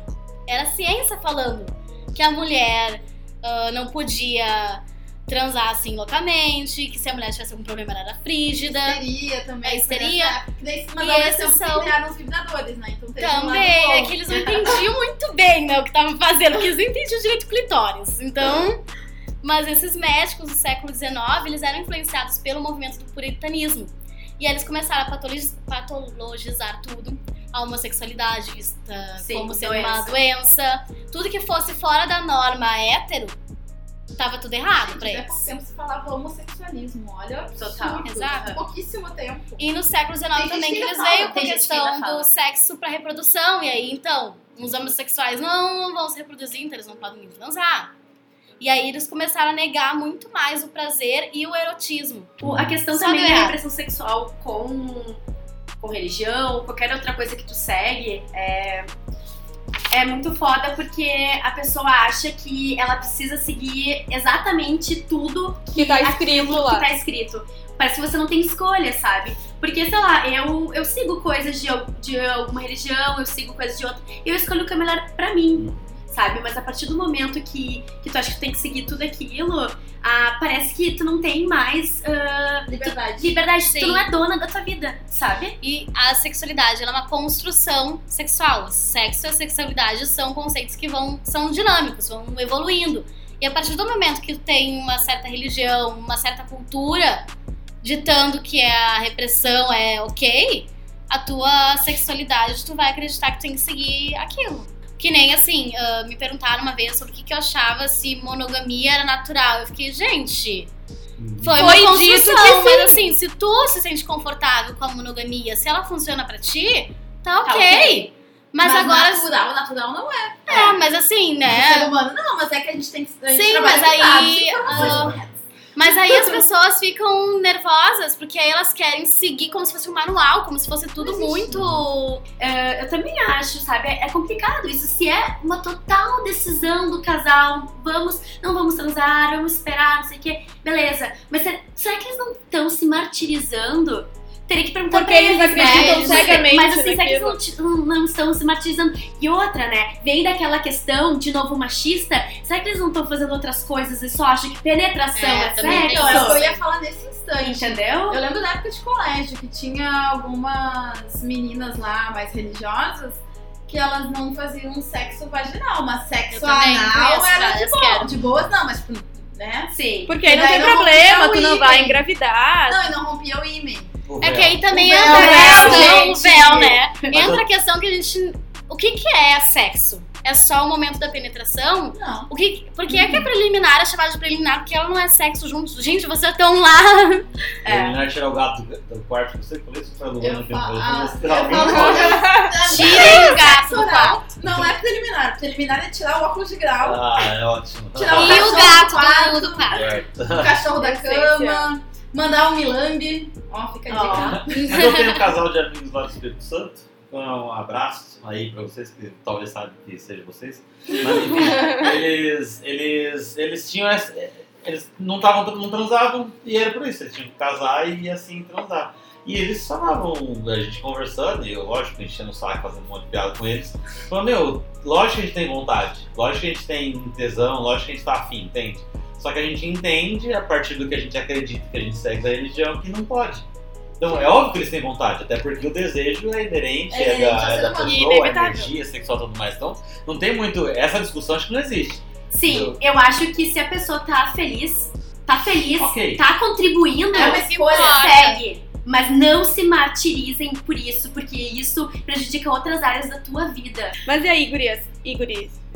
Pessoas. Pessoas. Seres, gente, segunda boca rosa, seres humanos. Seres sexuais do nosso podcast. A gente tá se encaminhando pro final e eu acho legal a gente debater um assunto, por último, mas não menos importante, que é a educação sexual. E a gente tem visto cada vez mais o preconceito, principalmente na nossa política bizarra, as coisas que são faladas. E a gente tem um exemplo muito legal que qualquer um pode olhar e pode aprender, que é Sex Education, que é uma série da. Netflix. Então eu queria que a gente debatesse um pouco esse assunto. ah, a partir de que idade vocês acham que é essencial? Como deve ser falado? Óbvio que não o caderninho lá do bolso rabo, né? Né, o.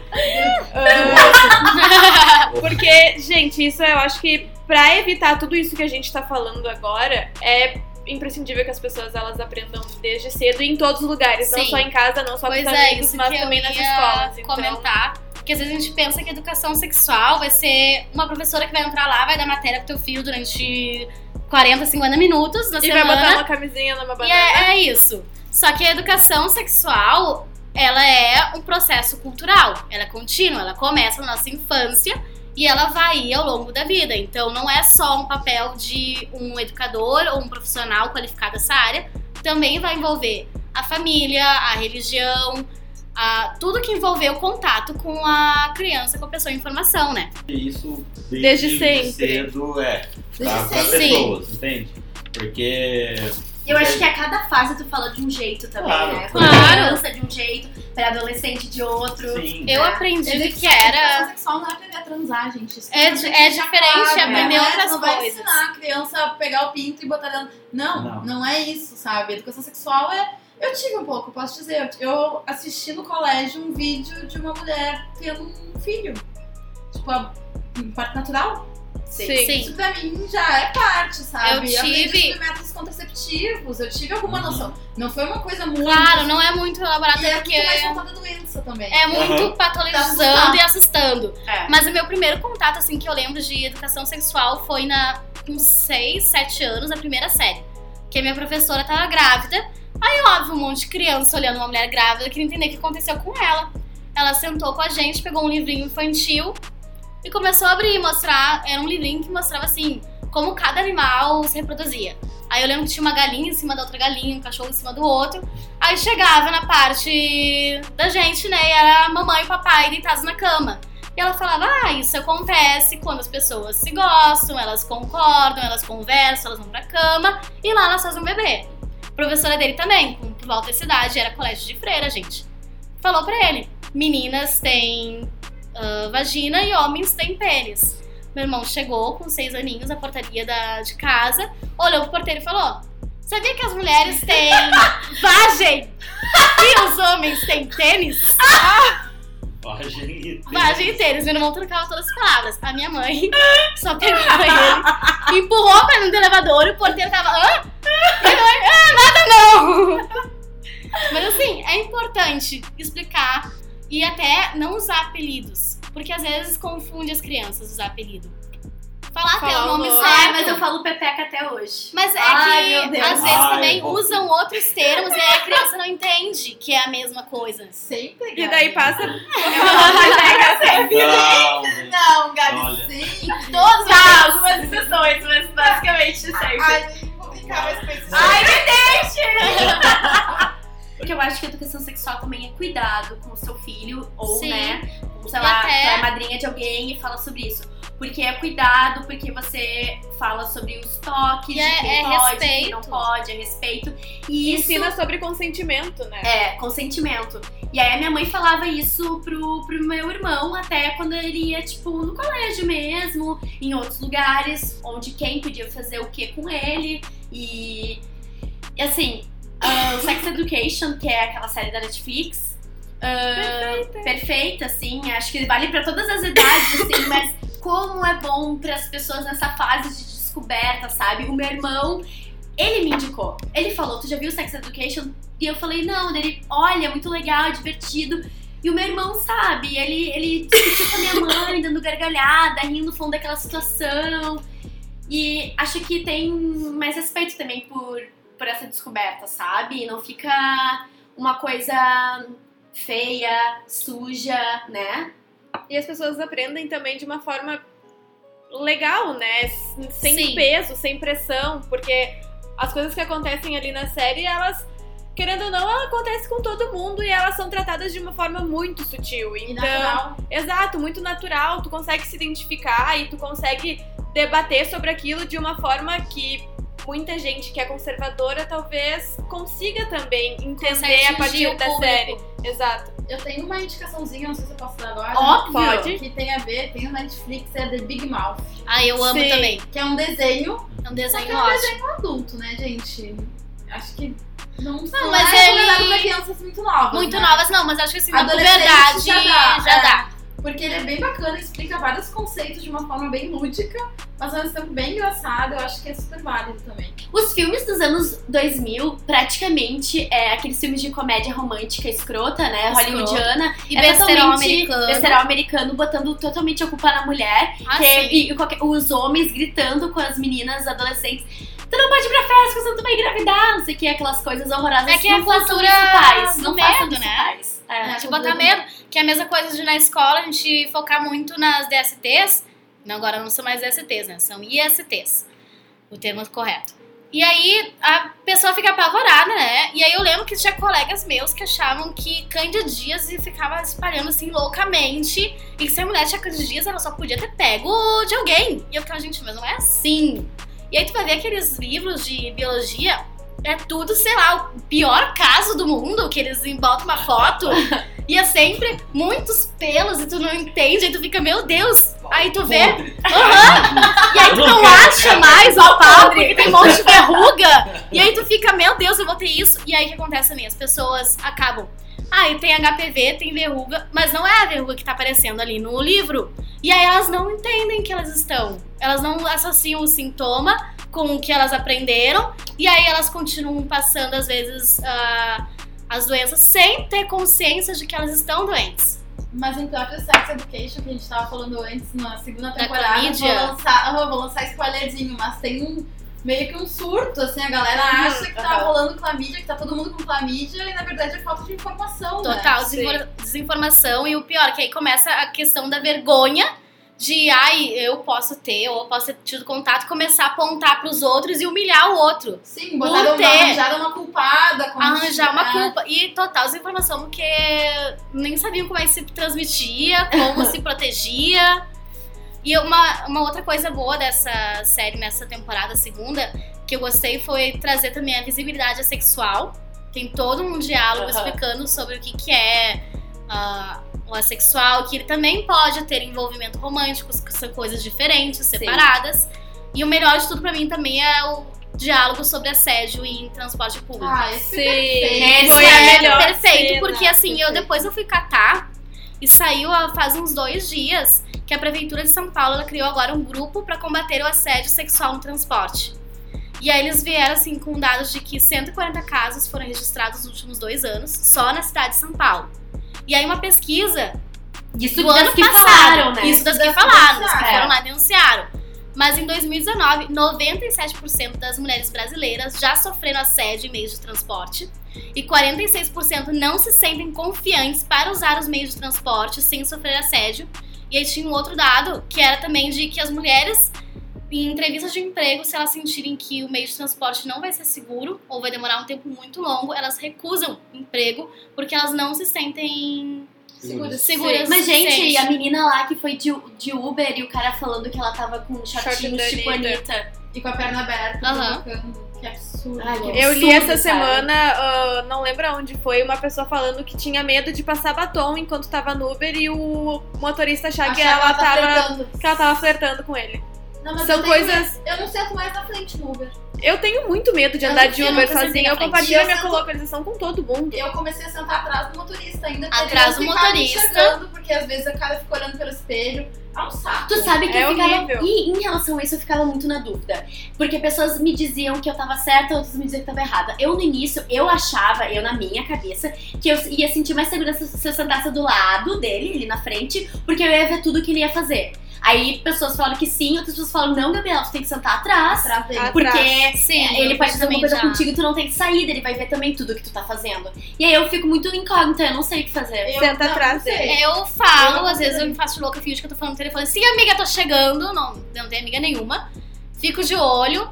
Já peguei Uber drogado, louco, quase bateu o carro várias Meu vezes. Ficar- eu fiquei tensa. E eu acho que ao menos atrás, se ele tentar fazer qualquer coisa, tu também pode agarrar o pescoço dele. E é esse tipo de preocupação que a gente Sim. tem, Thiago. Você É. vai pensar nisso. Eu já pensei nisso, é uma bosta. É, É, verdade. é bem complicado. Mas tu, tipo, quando pega um Uber, não é uma preocupação, né? Não. Thiago, Não. tu ainda vai fazendo piada. Não é, não, mas é Conversando doido, sobre né, a vida. pensar. É porque a gente ainda tem que pensar que a gente não pode conversar muito, porque eles podem Exato. achar que é abertura. Sim. Às vezes E eu aí- fico fingindo que eu tô pra, ah, desculpa, eu não posso, eu tenho que trabalhar, tenho que mandar um e-mail aqui. Eu fico inventando coisas só pra não ficar... Já, já aconteceu com vocês de o cara perguntar, ah, ali é a tua casa? Ou Sim, eu odeio casa?" isso. Sim. E aí eu fico falando, eu não sei o que falar, aí eu fico, Aham, eu também não... eu odeio, porque por que tu quer saber se é minha casa? Aham. Cara, Ah, eu, tá eu nunca passei por essa pergunta. também. Sério? Graças a Deus. Nossa. Muitas vezes. Toda vez. Ou tipo assim, no meio da tarde, tô no Uber, que eu, que eu faço meus horários, então eu tenho bastante Sim. flexibilidade. Ah, tá, já tá indo pra casa, ou tipo, querendo saber muitas coisas meio pessoais, sabe? Tipo, não te interessa, cara, te liga. E agora vamos para os momentos finais. Eu queria que então vocês dessem dicas. Não precisa ser exclusivamente sobre o assunto que a gente debateu, mas dicas de Instagram, de filmes, séries, músicas, coisas que vocês querem que as pessoas conheçam. E também os seus jabás. Indiquem os trabalhos de vocês, os arrobas de vocês, para todo mundo conhecer e seguir.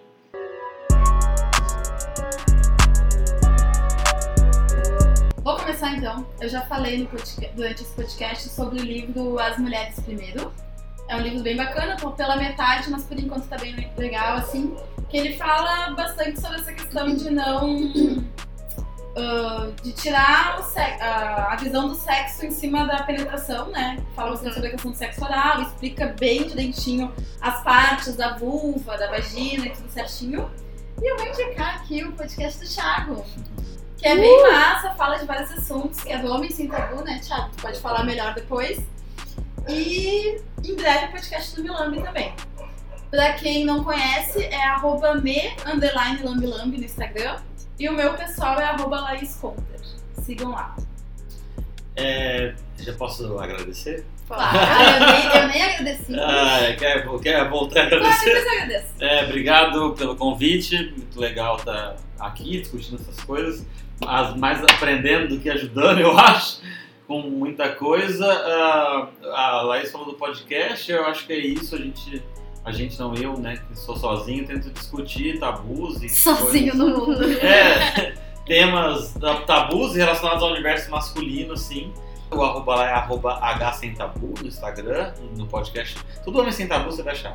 Desse Então eu quero agradecer muito o convite. Eu acabei, né, de não perder a virgindade. Ganhei essa experiência com vocês em podcasts, Ressignificando né, o que eu falei antes. ressignificando. Não, eu ganhei essa experiência, adorei muito o convite, foi maravilhoso ficar aqui com vocês discutindo esse assunto que eu amo tanto. E aí eu quero deixar então meus arrobas pra vocês. Eu falo sobre sexualidade no AN Cecília. E para quem quiser saber sobre ensaios sensuais, ensaios intimistas, fotografia, retratos, é no ceciliaoliveira.foto. Muito obrigada pelo convite. Eu acho que esse tipo de espaço é super importante e essa conversa foi muito massa. Parabéns. A gente que agradece. Foi Ai, eu tô muito incrível. feliz. Aham. Muito obrigada ah, por terem vindo, a disponibilidade de vocês. Sério, só gratidão de verdade, porque eu acho que é tri importante falar sobre essas questões e vocês falaram com maestria. A minha dica da semana tem a ver dessa vez com, com o tema. É um podcast chamado ah, Sexoterapia, que é com a Ana Canosa, psicóloga e terapeuta sexual, e a Marina Peça. Elas são demais, abriu muito minha mente também, refleti bastante. Ah, me deu mais impulso ainda pra fazer esse nosso podcast. E queria agradecer também a minha parceira, a Gabi, que eu queria ter agradecido no outro pod, mas esqueci. Mas eu fico muito feliz da gente poder fazer isso, sabe, amiga? Ai, plenas. Oh. Ah, o meu jabá é, então, é arroba Gabriela SZU. E nosso mood aleatório, né? Por favor, sigam lá. Por favor. Ah, eu vou dar duas dicas. A primeira é um Insta que eu amo seguir, que na verdade é uma sex shop. Eles têm uma loja, então quem quiser comprar, pode comprar. Que é Pente Nova ou Nova Pente, que é P-A-N-T-Y. Eles têm uns conteúdos muito legais e muito engraçados. E eles abordam o tema de uma forma muito tranquila, então tem vários memes, etc. Eles também têm um blog que traz alguns assuntos mais sérios, traz algumas histórias, enfim. E outro que é a minha série favorita, assim, da vida, que é Sex and the City, que também, assim como uh, A Sex minha também, Education, sabia? perfeita, gente. Sério, perfeita, é meu sonho delas. E ela traz, assim como Sex Education, uh, a parte de relacionamentos e vidas sexuais e pessoas no mundo adulto de uma forma muito legal e é uma série muito gostosa de assistir, tem milhares de episódios. Então, é isto. E também mostra é, o escrachado machismo quando ele, quando ele aparece. É de uma O Big, forma... vocês não podem gostar dele quando vocês começarem a assistir, porque ele é um ridículo. É um ridículo. Ridículo. Gente, aí sigam também nas redes sociais, arroba Gabi, G-A-B, ah, Cornelius, e lá tem todos os meus arrobas de todos os meus outros projetos, mas também, por favor, arroba mude aleatório. Até mais, galera. Beijo. Até mais. Beijo. Tchau.